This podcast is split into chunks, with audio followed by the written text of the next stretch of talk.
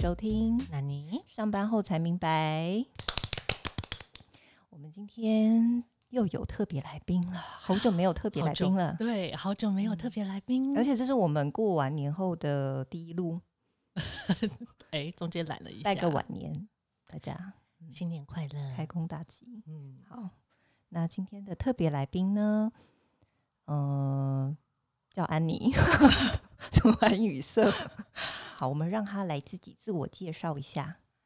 Hello，大家好，我叫 Annie，然后就是今天来上这个 podcast，算是我录 podcast 的初体验。然后，但我平常也是在媒体圈上班，我现在在就是电视新闻台工作这样。然后，呃，所以我现在就要开始讲我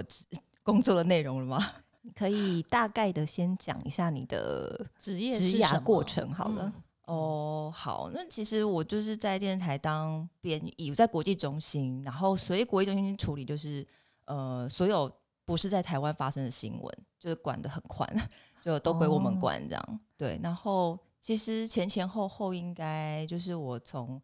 研美国那边研究所毕业之后回来，就呃应征，然后就进了电视台，然后且待过蛮多台的，然后。嗯，目前大概也已经做了超过十年了，哇，对啊，然后中间是有跳出去过啦，不过现在就是在呃又回来这个某知名的新闻台，对，可能也是你一直都是待国际组，是不是？我印象中，对，一直都是，对，就可能也是喜欢吧，觉得比较可以运用啦，嗯，对啊，我觉得我们平常人习惯在看新闻的时候，可能都对国内的记者。或是主播可能比较有印象，所以当时 Annie 当了国际，我觉得如果我没有认识 Annie，我可能真的不太知道国际组的编辑编译是在做什么。对啊，我确认一下，编译这两个意思就是记者的意思吗？还是是不一样？其实每一台定义有点不太一样。像我那时候进去第一间，它其实没有分什么编译或记者，你是国际中心或国内。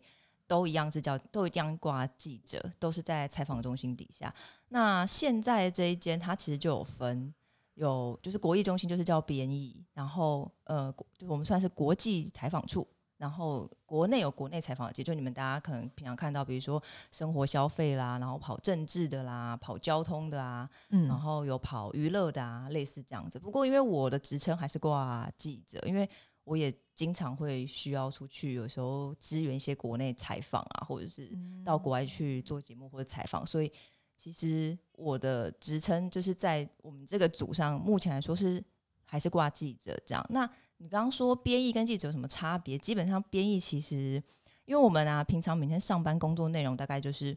要去看外电，各式各样，比如说 CNN 啊，然后。NHK 啊，BBC 就是各式各样国外的新闻，所以然后我们其实写新闻量很大，所以基本上我们已经没有什么时间再跑出去外面采访。当然有一些例外的状况，比如说你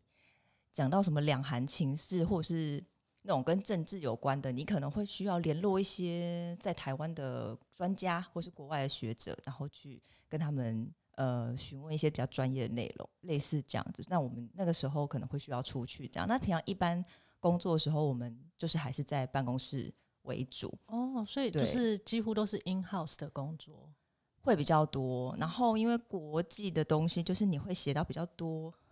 因为就是包山包海啦，就是你可能国内你会有分，有些人比较擅长体育，嗯，有专门的体育的记者或主播，啊，有些人比较呃知道跟跟交通线。比如说像现之前春节啦，或者什么的那些国道的情况啊，然后飞机的，就是呃飞去哪些国家，像现在疫情嘛，有些人会对那一块比较熟悉，他们会有分线。可是基本上国际组的编译跟记者他就没有什么分线，就你你你接到什么任务内容，你就是要把它写出来这样子。对，所以哎，那你刚刚说接到什么任务内容，这个是这个任务内容是谁产生的？因为其实电视台啊，它的编制就是大家可能就对我们平常工作的那个流程流程比较不是很熟悉。然后那我就简单说一下好了。基本上就是电视台啊，它有好多组嘛。那每天早上大概可能呃，其实我们啊，基本上都是像一般呃有线新闻台，大概从凌晨四点就会有我们国际啦，四点就有班了。然后收播的时候是半夜一点钟，所以其实，在将近大概十八九个小时里面。就是一直不断的有新闻，然后可能中间穿插一些节目这样子。对啊，你们工作时间十八没有啦，我们有轮班，对对对对对，大概就是分三个班、四个班这样子。然后，所以，但是呃，基本上真正的编采会议，大概可能每天然后嗯八点半左右，就会各组中心的长官就会开始到会议室里面开所谓的编采会，然后就每一组就要开始报告。就啊，你们今天这组发生什么事啊，或什么？那有些是临时突发的，有些是你前一天或是几个白前就预定好了，比如说某某艺人记者会，然后或者是说什么部长要出来讲话，按你，然后每一组的长官汇报之后呢，最上面的呃总监或是主要的总编制作人，他就会开始分配说，好，那今天 A 去哪里，B 去哪里，然后稿子内容要怎么并。那有些东西可能只是一个无聊的呃访问。好，那我要把它塞在哪一条稿子里面，他就开始做这样的分配。然后我们国际的话，基本上就是如果有发生什么大呃，就是前一天，因为我们是跟着国外的时间嘛，然后每个地方时区又不一样，所以其实我们要比较早就开始做这个准备。有时候可能你四五点到公司，就是晨班的那一个人，然后他就开始收集哦，在我们台湾半夜大家都在睡觉的时候，国外到底发生了什么事？比如说美股前昨天暴跌，对，那都会影响到台湾的股市嘛？那它到底为什么？然后会有什么样？就是你要开始去整理分析每一个报纸，在他比较资深的编译，他就会开始翻报纸。那像我自己是已经 很久没有看报纸的习惯，那我就是看电子报，就是各个网站网站。对对对对对。然后如果真的碰到很大的事情，比如说哪里爆炸啊，然后哪里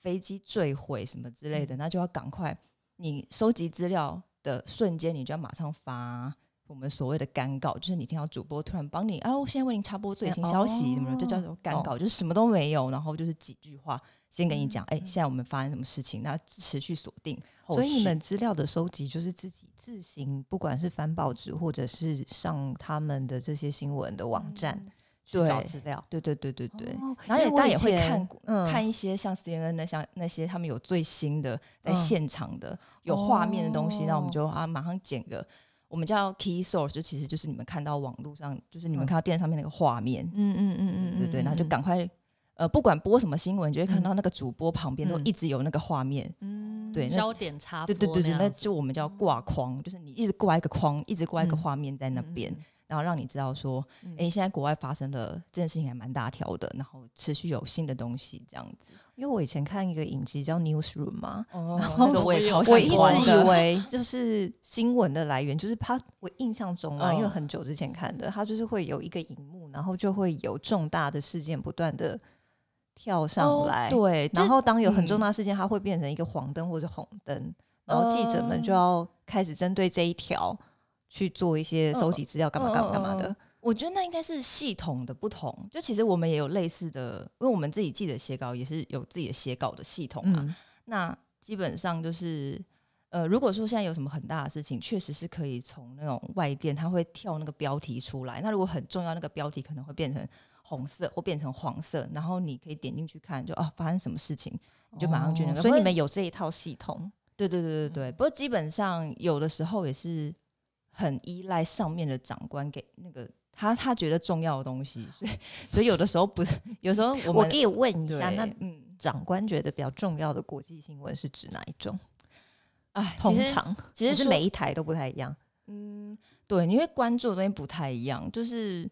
呃，当然我觉得政治立场也有差。嗯，台湾现在是谁在主政呢？然后它会影响到这一台去播。国外新闻时候，他的立场跟写法，对，然后会有一些禁忌，但是呃，基本上呢，嗯，像我们台 B 台就是属于那种，嗯，他比较喜欢一些呃怪力乱神型的。当然，重要的国际对对对，就是重要的国际新闻，它还是会出。可是有的时候呢，这就是呃编辑。台跟采访中心每一天都在做的拉扯，就我们可能会报一些我们觉得嗯非常重要，今天一定要出这个。可是编辑台他们考量的是收视率，嗯，就是收视率这三个字就是在电视台就是有像神主牌一样，你就是不可撼动的地位。可对我们来说，我们想要把持住，其实就是那种。我觉得今天这个很重要，我应该要让大家知道这件事情。可是对电台，世界上发生什么事？那电视台他们考量的是这个时段播这个新闻有人看，对他们会这样。比如说中午，呃，我们新闻台基本上我们你们会听到，比如一二一三午安新闻，一八一九晚间新闻，然后什么？它其实每个时段会播什么样的新闻，跟它的主力放在哪里，都是经过就是收视族群 TA 的设计。比如说一二一三就是婆婆妈妈，因为。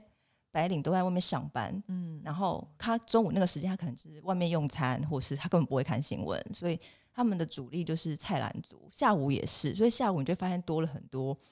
呃，婆妈会看的民生消费或者是一些娱乐综艺。然后一二一三可能就是一些好早上最及时发生什么事情，然后可是他不会有办法写很深入，因为早上时间真的是爆炸感，就我们每天的工作时间都很。很紧凑，然后可能到晚上一八一九的时候，好，那这时候是主力了。那你早上没有交代完成的，或者还有什么新进展的，就会放在晚上播。那可能像比如说像我们台到呃晚上八九点那时候呢，好，就是上班族都回到家了，然后可能 T A 就变成一些呃。白领阶级精英，然后喜欢收看，对对国际新闻或是财经新闻比较有，或是他们有买股票，然后就是会关注这种金融、国际金融情势好，所以这个时候我们就会多放一些国际啊、财经之类的新闻，所以它是有经过考量。可是对我们来说，我们就会觉得，呃，其实今天。这一整天，什么事情是该让台湾观众知道啊？国际上发生这件事情，其实每一天都可能，然后还要你要考虑到人力的限制。就我们今天就这么多人，我只能做这些。那其实每一天就是都是在做这些拉扯啦。对啊，记者的工作真的好重要哦。嗯，因为他掌握，假设有人他是不会自行去看其他的这些所谓的国际新闻网站。那你们的工作就掌握了让大家了解国际大小事，接收讯息，对，而且写的角度啊什么，我觉得都会影响这些收收看的民众。而且我觉得国际记者好难哦，因为你看台湾本身如果是本土记者，还有分不同线嘛，所以你可能有专精的，但国际上你就是什么都要没有分，就是今天你可能你可能要写。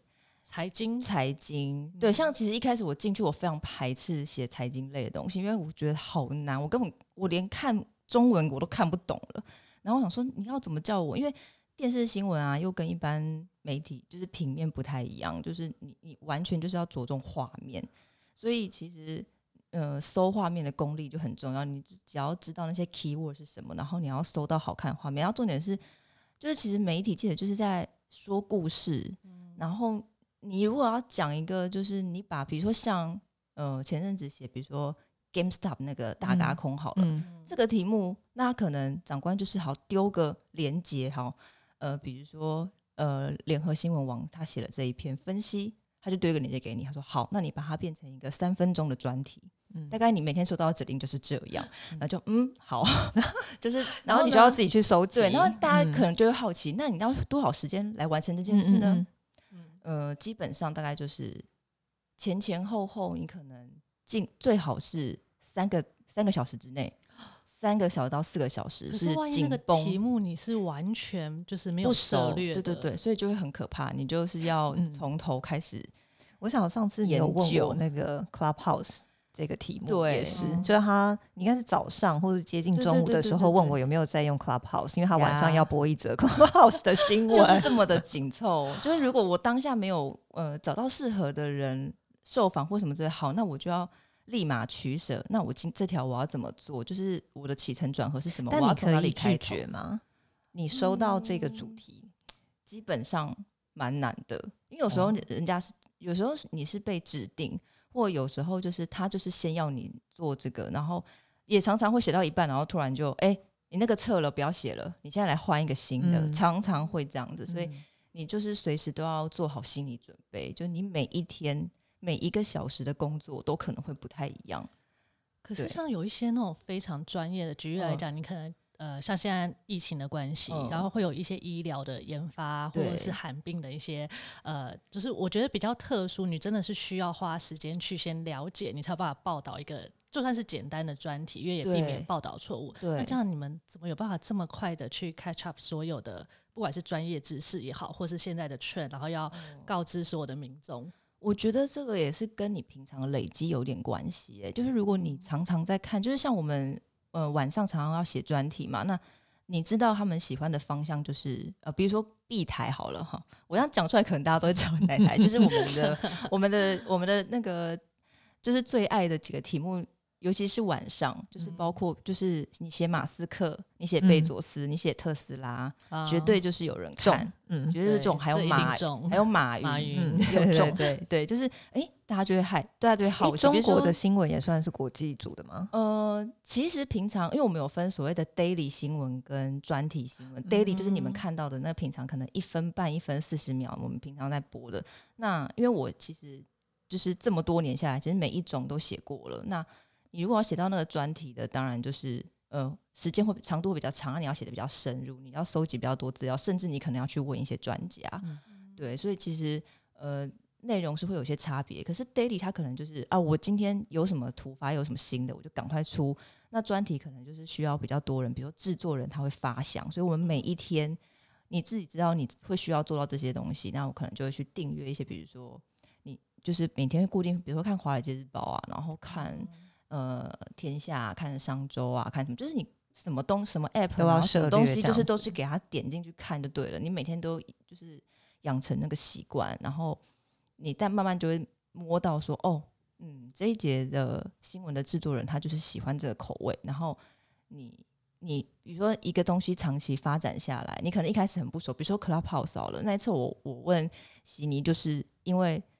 他们都突然发现，哎，为什么过一个周末，这么多人都在问说谁是开的房间，然后谁有邀请嘛？其实我根本就不知道那是什么鬼。那个时候其实我还不知道，因为你总不可能什么东西都涉略，对，不可能。平常看华尔街日报就已经够，对，花够多时间。所以就是当那个主播跟制作人抛出说，哎，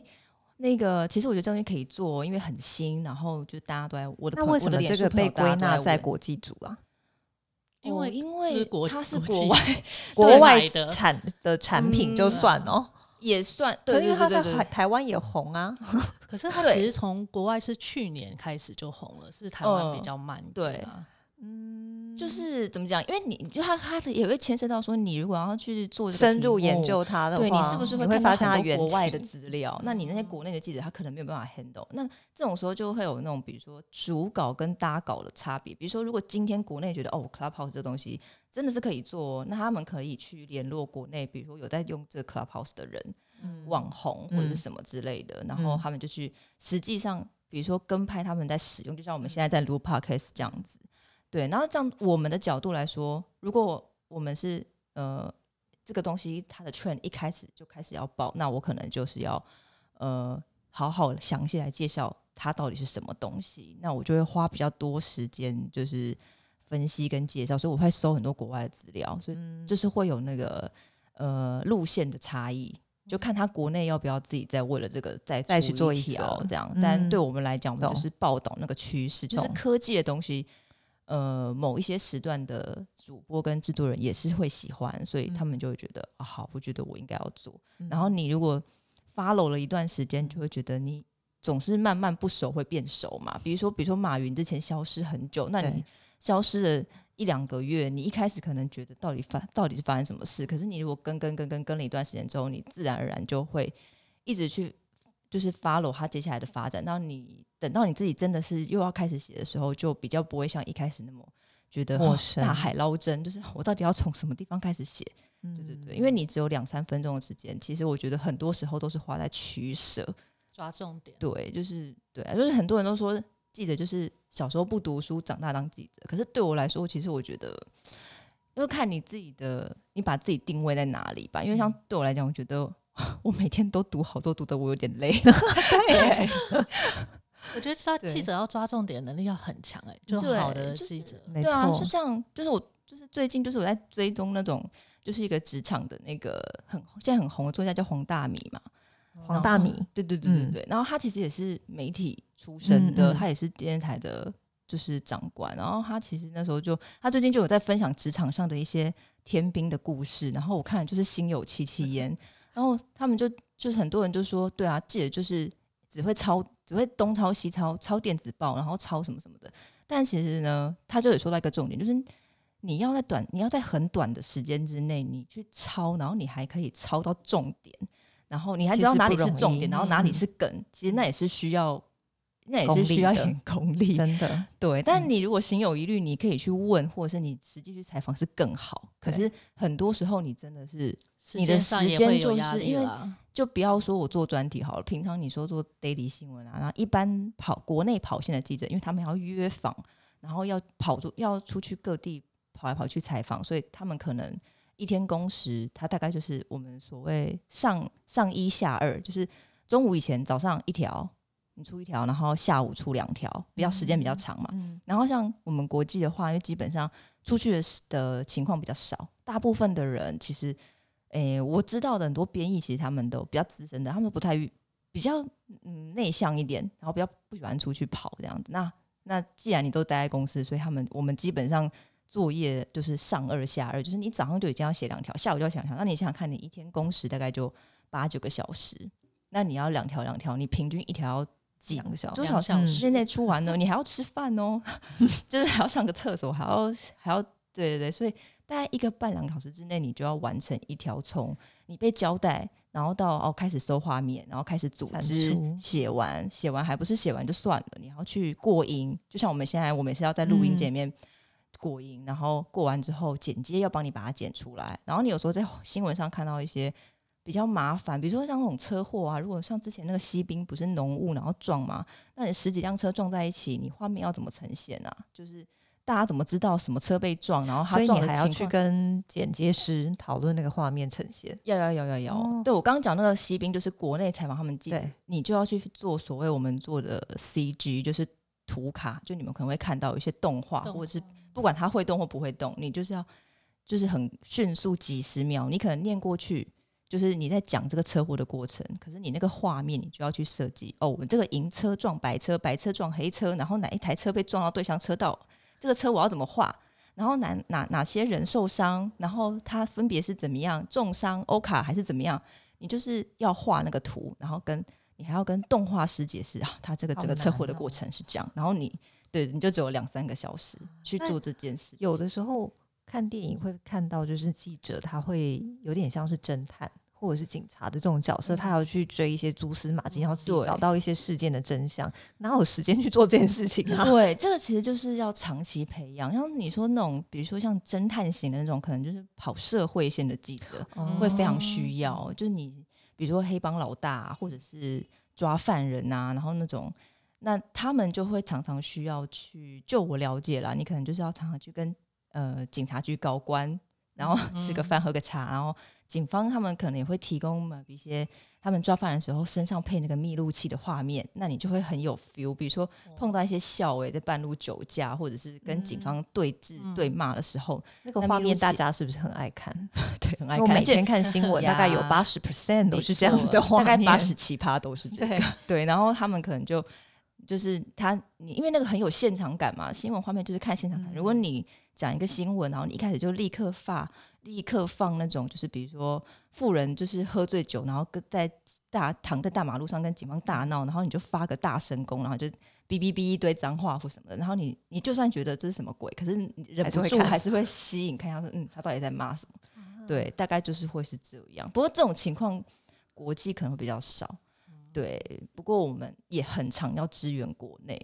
对，这这也就是为什么常常你会看到天灾人祸，就 像台风啊，你还是会去支援。之前就跑去台东支援台风，然后有时候像比如说之前南方澳断桥啊，哎，也关我的事了，也是会被派出去。就是人力不足的时候，人力不足支援这样。对，然后他如果觉得哎，其实你去外面连线或什么的都还 OK，那他就会派你去这样子。对，这种台风连线的看起来就觉得好好辛苦哦，真的很辛苦，真的很辛苦。其实我，可你们应该没有要刻意呈现我记者很辛苦的样子，对不对？是没有啦，但是因为其实说像支援台风，我嗯，因为因为今年没有嘛，哎，不，去年了，严格说来，去年没有。那前年的那时候，好像就是呃，我在台北跟台东都各支援过一次，对，然后。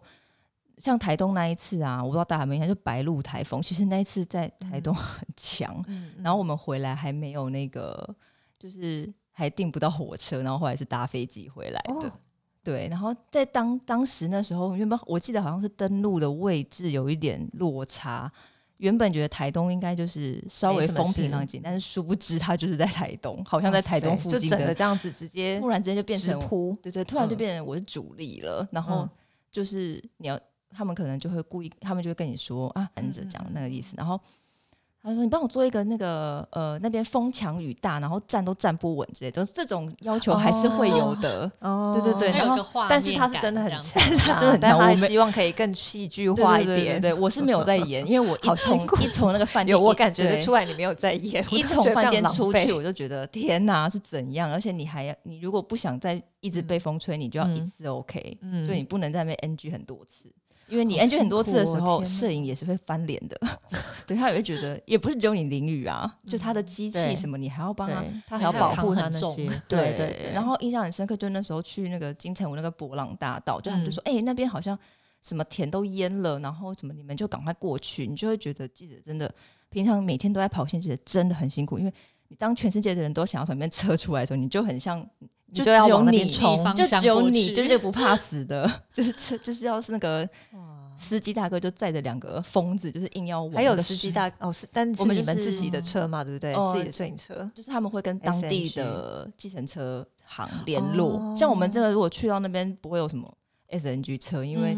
SNG 车就是你要一直跟着跟着跑。对对对，通常都会台北才会有这种情况，这样。对啊，所以其实真的蛮累的。然后你就要站在那个就是已经被风吹到已经就是很 悲惨的树旁边，然后还要。你真的是站不稳，你做完就要赶快回到车上，全身都湿，然后回回到饭店。但你的工时也会因为这样变得很长嘛，因为你总是要把今天交代的事情做完，然后等你回。像我记得我那时候回到，因为平常比较少这种采访经验，所以你就会稍微比较紧张一点。那当隔天还有这样的任务的时候，其实你像我那时候在饭店，我几乎都是没有什么办法休息，因为就是在想说啊，那我明天我明天要怎么做，然后我明天要去哪些点。那这个很多时候都是你时间快到了，台北那边长官才会说：“哎，那那个 Annie，你你今天去哪里？去哪里？然后我听说那边呃市场怎么样？然后菜价变很贵，然后什么的，那你就要去。那可能你根本你大概就只有呃上车的时间，可能十分钟、十五分钟，稍微查一下说到底发生什么事，然后就赶快去那边到处问啊，问那些摊摊贩啊，或问什么，也会碰到很多人，他就不给你问，或是觉得。”嗯，很抗拒被采访这样子，那你又要把任务完成，然后对方又不配合的时候，就有时候会觉得 有点无力。对对对对对，但记者就是讲嘛，就是你常常会碰到这种这种情况，对啊。